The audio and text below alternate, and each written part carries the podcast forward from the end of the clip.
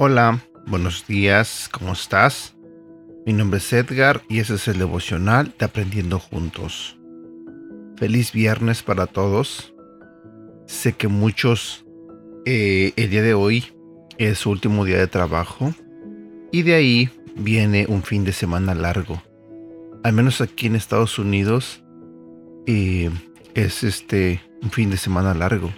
El lunes mucha gente no trabaja debido al Memorial Day. Así que para muchos eh, habrá unas pequeñas vacaciones.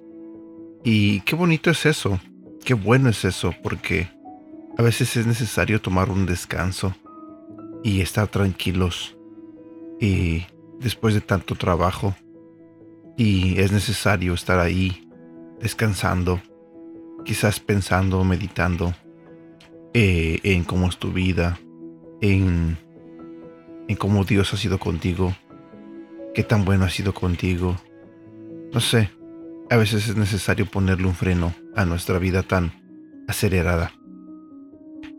Eh, pero bueno, espero que todos tengan un feliz fin de semana ah, espectacular, que se la pasen todos muy bien, que convivan con sus familias.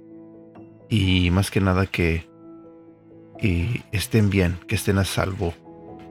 Y obvio, como siempre les digo, que siempre estén eh, cerca de Dios, eh, que siempre lo tomen en cuenta en todo. Bueno, comencemos con nuestro devocional del día de hoy, que se titula No hagan nada por orgullo. La Biblia nos exhorta a que tengamos la actitud de Jesús, es decir, con humildad veamos a los demás como mejores. La instrucción es clara el cambio es nuestro, no de los otros. Pablo nos habla de su aguijón en la carne. Aunque la Biblia no lo especifica, algunos piensan que fue una enfermedad o una tendencia al mal genio o a la depresión. Pero quizá fue alguien difícil de soportar. En tres ocasiones le pidió a Dios que se lo quitara, y no lo hizo. ¿Cuál es nuestro aguijón en la carne? ¿Cuál es tu aguijón en la carne? ¿Quién tiene esa actitud insoportable? El aguijón en la vida de Pablo impedía que se volviera orgulloso. Así que cuando no soportemos a alguien, pensemos que está allí para impedir que nos volvamos así. Entonces, ¿somos los del problema? Sí.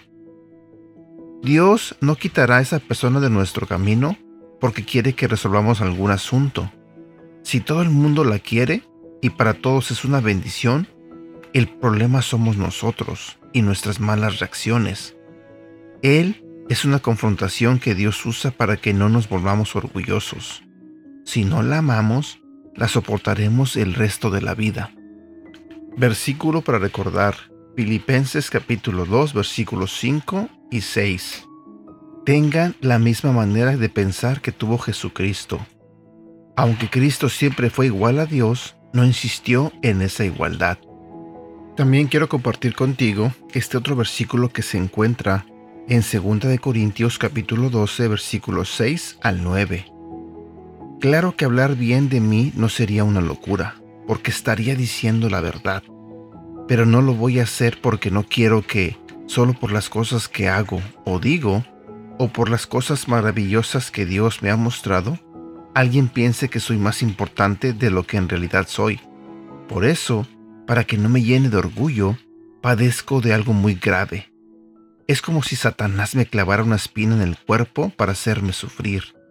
Tres veces le he pedido a Dios que me quite este sufrimiento, pero Dios me ha contestado, mi amor es todo lo que necesitas, mi poder se muestra en la debilidad. Por eso, prefiero sentirme orgulloso de mi debilidad para que el poder de Cristo se muestre en mí. Y bueno, aquí llego yo a la parte final de este devocional. Espero que te haya gustado. No olvides compartirlo con tus familiares, con tus amigos, compártelo en tus redes sociales. ¿Ok? Por el momento me despido, que tengas un bonito día. Cuídate mucho y que Dios te bendiga.